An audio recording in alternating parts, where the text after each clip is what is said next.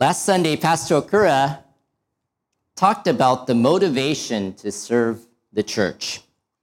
Our motivation as a church is based on our relationship with Jesus Christ.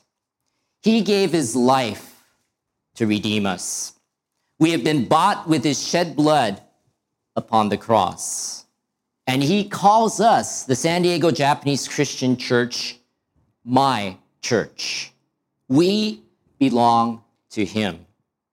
Thus, our motivation to, is to serve him with love and humble obedience. He is the head, and we are his body. As a body, each of us, as a part of that body, have roles and responsibilities in relationship to Christ and to one another. Ephesians 2 8 through 10 says, For by grace you have been saved through faith, and that not of yourselves. It is the gift of God, not as a result of works, so that no one may boast. For we are his workmanship, created in Christ Jesus for good works, which God prepared beforehand so that we would walk in them. We are God's workmanship. He has made each of us in a special and unique way in which to do the work that He has prepared beforehand for each of us. Thus, this morning, I want to talk about the shape God has created each of us to be and how each of us fits into the overall ministry of the body of Christ. What I am sharing with you this morning is a condensed version of a message series I have given many times in the English worship services in the past. In fact, I used to give these messages every August for a few years in a row. I must give credit where credit is due. So I have to say up front that much of what I will be presenting in this message is taken from Pastor Rick Warren's book, The Purpose Driven Church.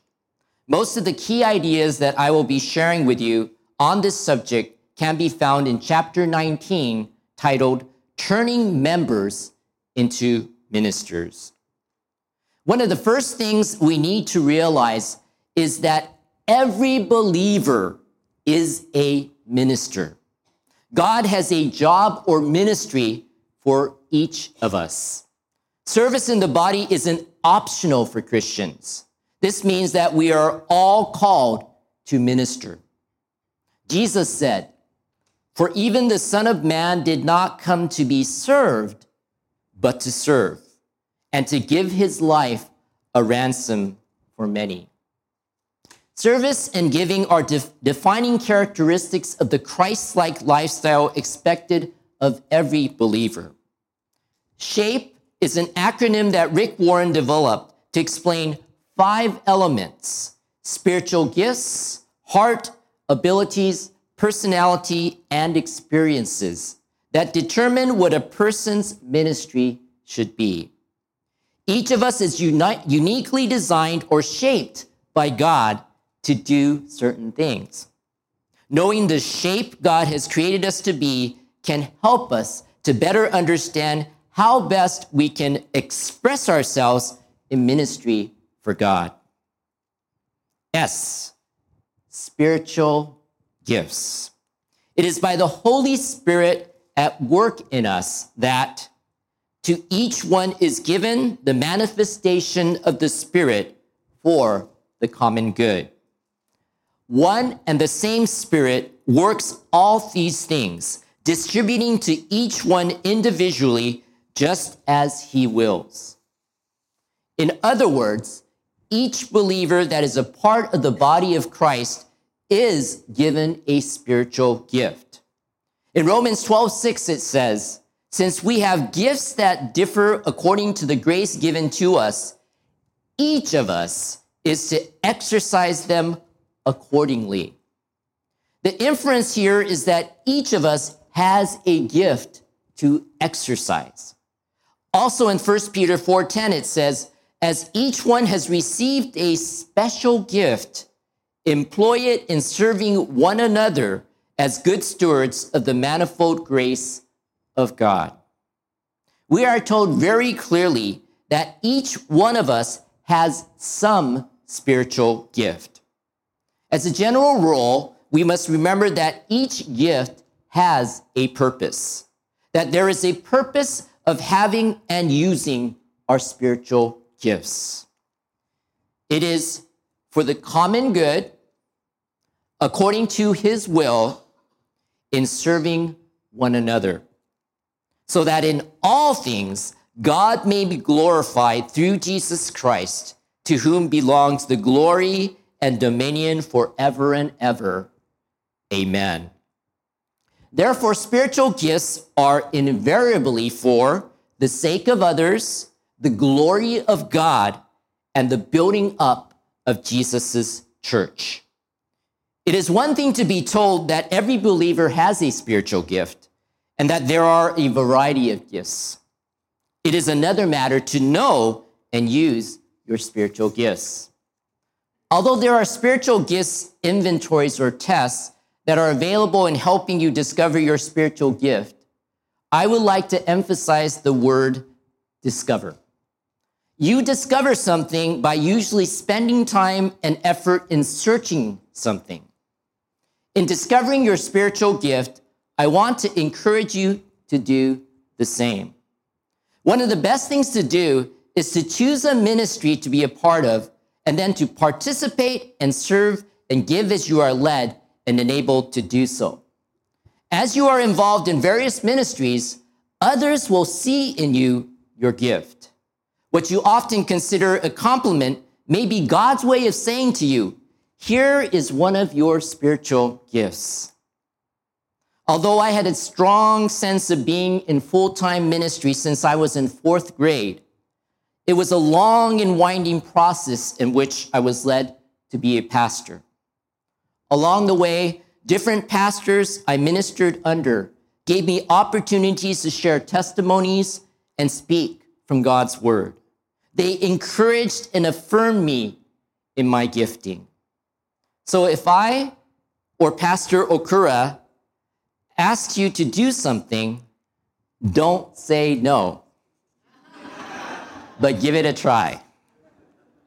And remember, it is God who enables you to minister. It is not based on your own strength, but God's gift to you. The Spirit of God is dynamic, and so you may discover a new gift that God has given you for a new season for your life or in the life of the church. There are two general categories of spiritual gifts speaking gifts or ministry of the word, and serving gifts, ministry of service, as described in 1 Peter 4 11. Other particular gifts are listed in Romans 12 and 1 Corinthians chapter 12. These gifts are given by the Holy Spirit to the body of believers as a whole. For all of us, our spiritual gifts can only be fully utilized in relationship to Christ and his church. H, heart or passion.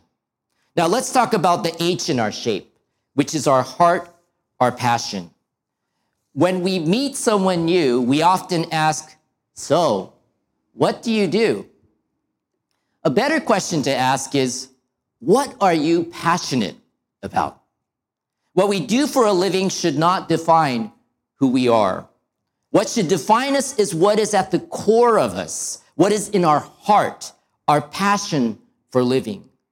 Interestingly, many job interviewers will actually ask you what you are passionate about. They ask this to see what really makes you tick and to see if you fit in well with the existing company culture. There are nearly 800 verses in the Bible that refer to the heart. The Bible uses the term heart to represent the center of your motivation, desires, interests, and inclinations. It directs what you say and do. We are instructed in the Bible to love, seek, trust, serve, and turn to God with all our heart. And he said to him, You shall love the Lord your God with all your heart, and with all your soul, and with all your mind. How can a young man keep his way pure? By keeping it according to your word. With all my heart I have sought you. Do not let me wander from your commandments.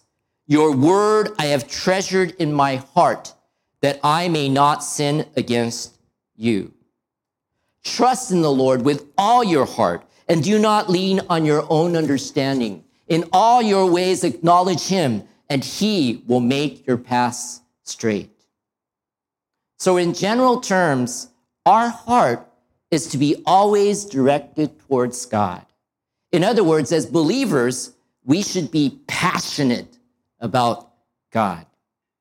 Physiologically, each person's heart beats in a slightly different pattern. There are certain subjects that you feel passionate about, and others you couldn't care less about. That is an expression of your heart. Your heart serves as an integral guidance system for your life. It determines what will bring you the most satisfaction and fulfillment. It also motivates you to pursue certain activities, subjects, and environments. People rarely excel at tasks they don't enjoy doing. High achievers are most often those who enjoy what they do. God had a purpose in giving you your inborn interests.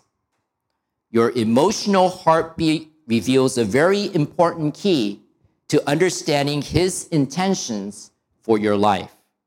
God gave you your heart, but it is your choice to use it for good or evil, for selfish reasons or to serve God and others.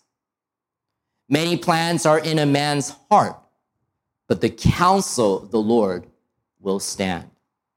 We all need to seek God's counsel in regards to our heart's desires. So, what are you passionate about? What ministry can you get excited about? Listen to your God directed heartbeat. Abilities. We have looked at the S and H of our shape spiritual gifts and heart. Now we will talk about A in our shape, which is our abilities, our skills, and knowledge. Several Sundays ago, Pastor Okura referred to the parable of the talents, where servants were entrusted by their master with one talent, two talents, and five talents. He stressed the point that it was not the size of the talent that mattered, but whether or not what was entrusted to each servant was used. Indeed, God has entrusted to each of us something of value, special abilities, skills, and talents. Each person is responsible to use what God has given to them to serve and help one another. Abilities are the natural talents that you were born with. Some people have a natural ability with words. Other people have natural athletic abilities. Some people are naturally good with numbers. Other people have natural musical talent. In Exodus 35, 30 to 35, we see an example of how God gives people skill, ability, and knowledge in all kinds of crafts in order to accomplish his purposes. In this case, it was artistic ability to be used in building the tabernacle. It is also interesting that God gives people the ability to make money. But remember the Lord your God, for it is he who gives you the ability to produce wealth and so confirms his covenant, which we swore to your forefathers as is today. One of the most common excuses people give for not getting involved in ministry is that they just don't have any abilities to offer. This is absolutely not true. Many national studies have proven that the average person possesses from 500 to 700 skills. Most people are using abilities that they are unaware that they have. They need a process in which to help them identify their abilities and to match their abilities with the right ministry. there are people here in this church who have all kinds of abilities that are not being put to use. Recruiting, researching, writing, landscaping, interviewing, promoting, decorating, planning, entertaining, repairing, drawing, even cooking. God has given to each one of us special abilities, skills, and knowledge, and we are to wholeheartedly use these to serve God and others. It says, Whatever you do, do your work heartily as for the Lord rather than for men, knowing that from the Lord you will receive the reward of the inheritance. It is the Lord Christ whom you serve. P, personality. P in our shape is our personality. Psalm 139, 13 to 14 says, For you, God, formed my inward parts. You wove me in my mother's womb. I will give thanks to you, for I am fearfully and wonderfully made. Wonderful are your works, and my soul knows it very well. Our individual makeup as a human being, our shape, is fashioned by God. Like spiritual gifts, your passions and abilities, your personality, that is your characteristics and temperament, is God given. You have been fearfully and wonderfully made by God, and how you are as a person is no mistake. Personality studies are very interesting. In fact, my daughter has made it a science to define people based on the Myers Briggs type indicator categories. Now, if you don't know what it is, go talk to my daughter. わからない方は私の娘に話してみてください。Studying the personalities of the people in the Bible is also interesting. If you would like to get into an in-depth study of Jesus' 12 disciples, I encourage you to look at a book titled 12 Ordinary Men, written by John MacArthur. We went through this book during our monthly men's prayer breakfast a few years back. As we study these disciples' lives, we realize that they have they all have flaws just like us. At the same time, we also saw why Jesus chose each of them and how God used their various temperaments, their personalities, and trained them for the work he called them to do. As we can see in the Bible, God uses all types of personalities. However, your personality will affect how and where you use your spiritual gifts and abilities.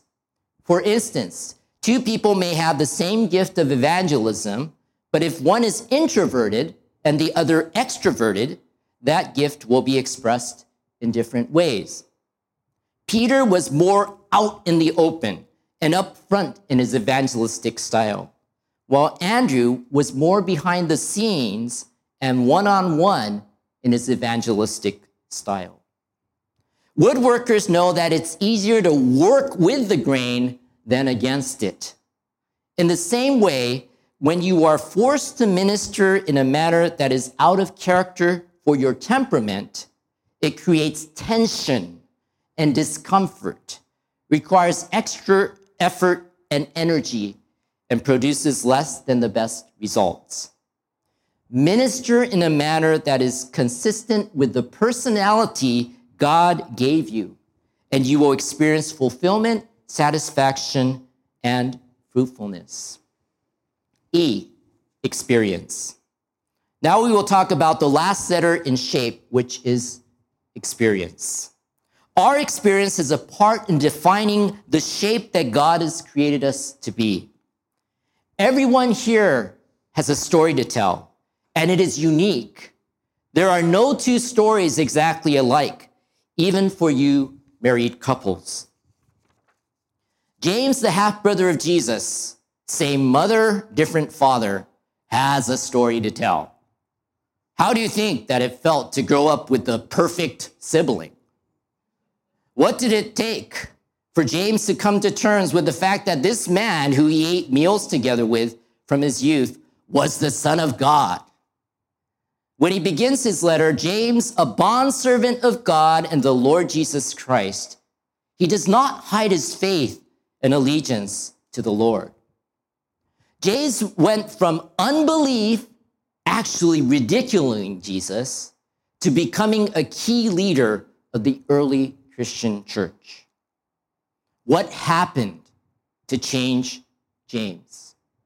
Simply put, it was the resurrection of Jesus Christ. He saw Jesus die on a cross and then saw him risen from the dead. It is from this deep relationship with his Lord Jesus Christ and his own experience that he writes To the 12 tribes who are dispersed abroad, greetings. Consider it all joy, my brethren, when you encounter various trials, knowing that the testing of your faith produces endurance. And let endurance have its perfect result, so that you may be perfect and complete lacking in nothing.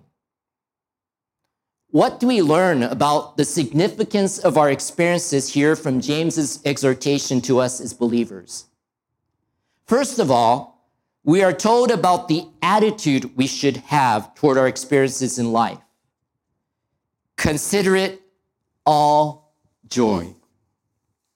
Secondly, we are told of the scope of our experiences when you encounter various trials.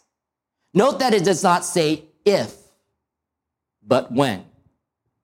Trials and difficult experiences are a part of life. Thirdly, we are told of the purpose of our experiences, testing of your faith.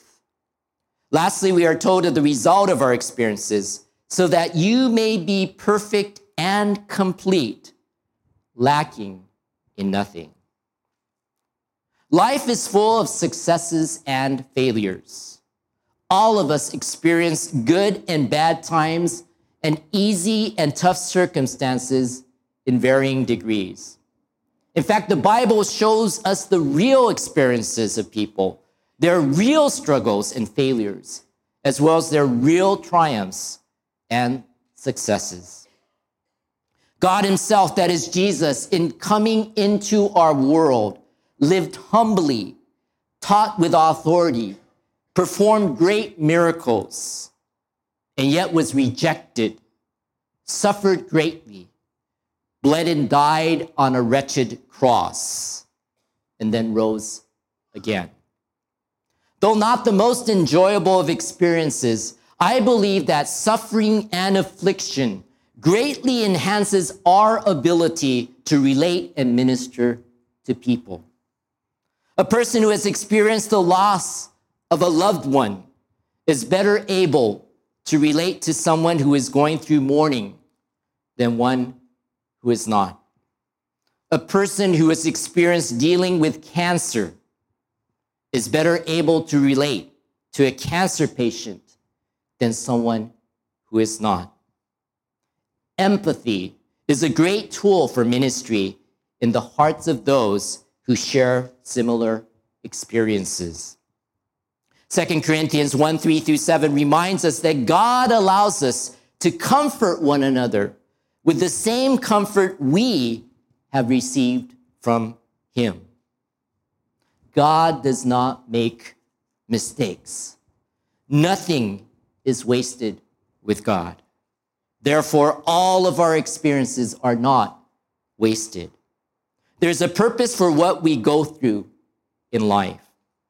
Our testimony in Christ is how God has worked in our lives in the good and bad times. At Saddleback Church, they help people consider five areas of experience that will influence the kind of ministry they are best shaped for. Educational experiences. What were your favorite subjects in school?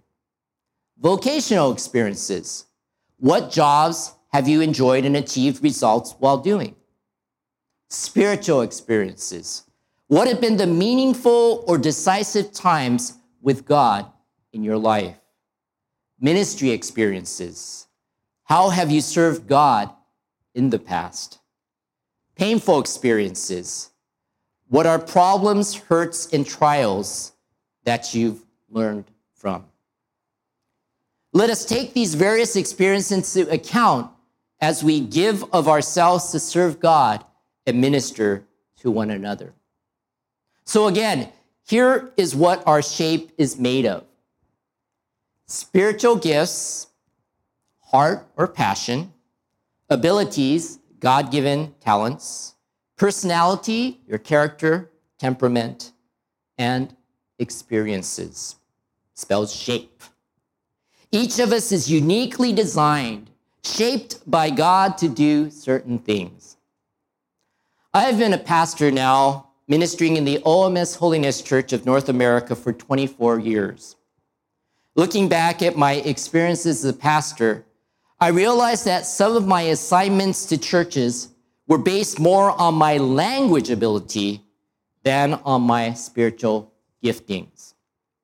However, I learned quickly that no matter what my passions, talents, personality, and experiences may be, without the Holy Spirit's work in me, I could do absolutely nothing.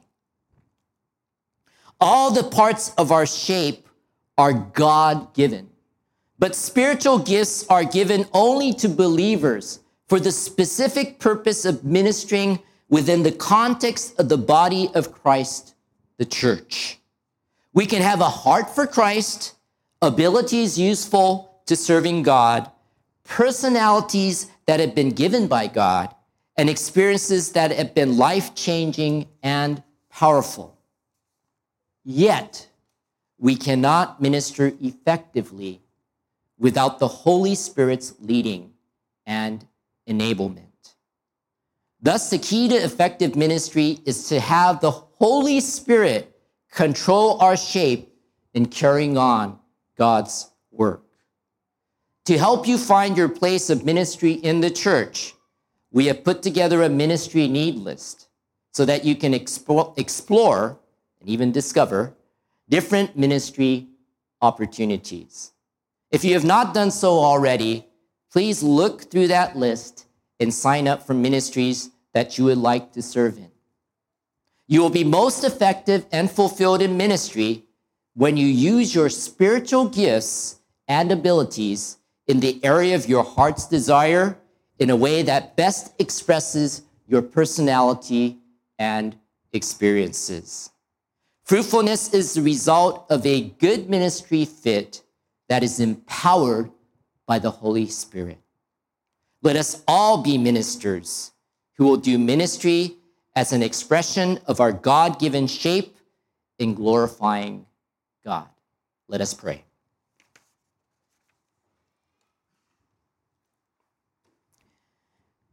Dear gracious Heavenly Father, 恵み深い父なる神様、We thank you so much for saving us by your grace through faith in Jesus Christ. イエス・キリストを信じる信仰によって、あなたの恵みによって私たちを救ってくださったことを心から感謝します。We thank you that we are your workmanship, created in Christ Jesus for good works. 私たちがあなたの作品であり、良い行いのためにキリストイエスにあって作られたことを感謝します。Thank you for enabling us by the Holy Spirit to minister to one another. 精霊によって私たちが互いに奉仕し合えるようにしてくださったことを感謝します。Thank you for your gifts and blessings to us, as well as the experiences you have allowed us to go through in our lives. あなたが私たちに与えてくださった賜物と恵み、そして私たちの人生で経験させてくれたことに感謝します。Please help us to use all of these things as your ministers. どうか私たちがあなたの奉仕者としてこれらのものをすべて用いることができるように助けてください。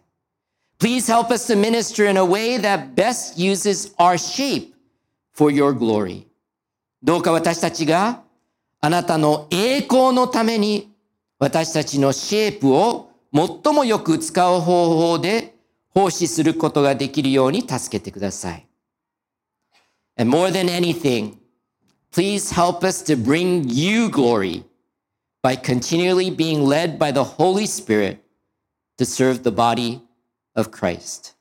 何よりも、あなたの栄光のために、私たちが続けて精霊に導かれて、キリストの体に使えることができるように、どうか助けてください。We thank you for all these things. これらすべてのことを感謝します。We pray these things in Jesus' precious name. これらのことを尊いイエス様の皆によって祈ります。アーメン。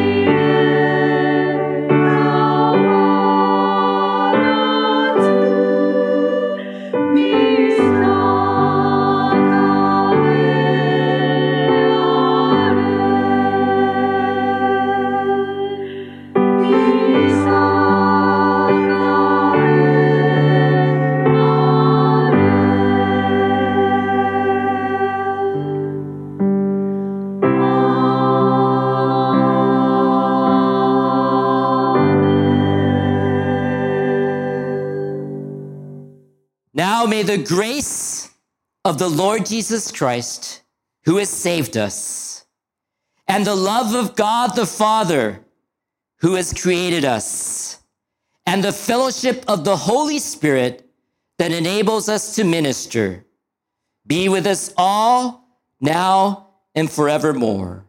青食い恋願わくは、私たちを救ってくださった主イエスキリストの恵みと、 私たちを創造してくださった父なる神様の愛と、私たちを奉仕ができるものとしてくださった精霊の交わりとが、私たち一同と共に今も後も世々限りなくありますように。